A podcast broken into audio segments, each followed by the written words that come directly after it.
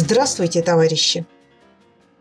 Вы слушаете новости на Красном радио Фонда Рабочей Академии. Сегодня в выпуске.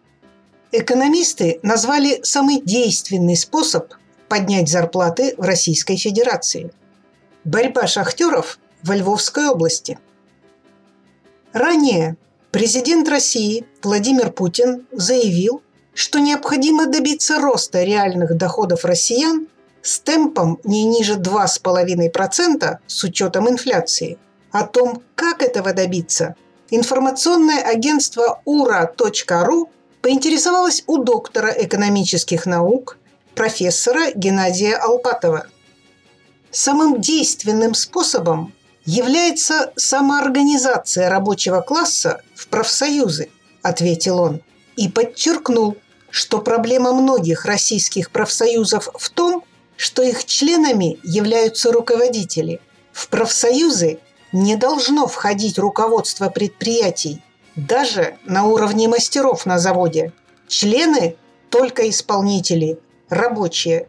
Это сразу приведет к положительным результатам, отметил профессор.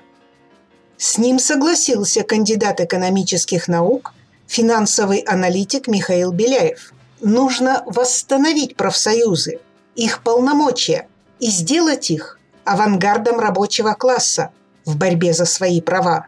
Государство частнику ничего продиктовать не может. Задача профсоюзов – не путевки в пионер-лагеря раздавать, а служить посредником в урегулировании зарплаты между рабочими и работодателями. Все уже придумано. Притом книжки написаны 50 лет назад. Нужно взять томик с полки плюнуть на пальчик и полистать, считает экономист. Уже даже буржуазные специалисты прямо говорят о том, что рабочим необходимо соединяться в профсоюзы и бороться за лучшие условия труда, за увеличение заработной платы. А президент России даже формулирует одну из целей этой борьбы – добиться ежегодного увеличения заработной платы как минимум на уровень инфляции плюс 2,5%. За вас, товарищи рабочие, он бороться не может, поскольку он буржуазный президент. И буржуазия сама повышать вам зарплату не будет. Добиться этого вы можете только сами, организованными коллективными действиями. Уважаемые слушатели, мы рекомендуем для изучения и применения знаний на практике книги профессора Попова «Классовая борьба азбука забастовочной борьбы, ведение трудового спора за заключение коллективного договора соглашения, который можно бесплатно скачать в электронном виде в библиотеке на сайте Московского отделения Фонда Рабочей Академии.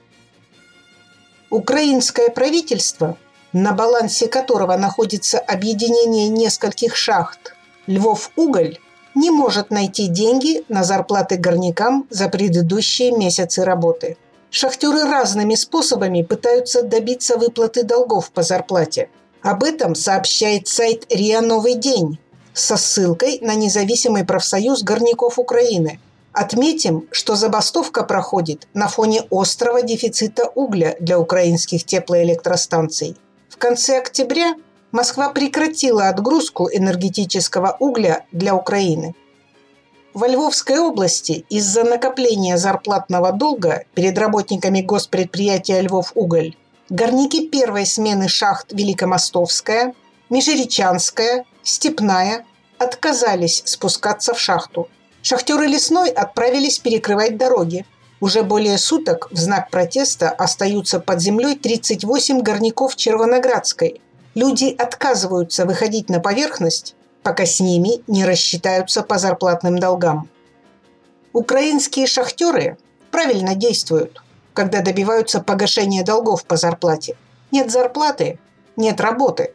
Борьба за своевременную оплату труда, за соблюдение техники безопасности и отказ от переработок – эти простые формы борьбы должны стать нормой для рабочего класса всех республик бывшего Советского Союза.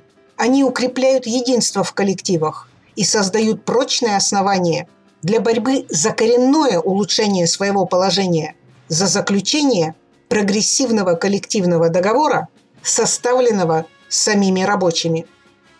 Без борьбы нет побед. С вами была Светлана Чурякова с коммунистическим приветом из Печоры.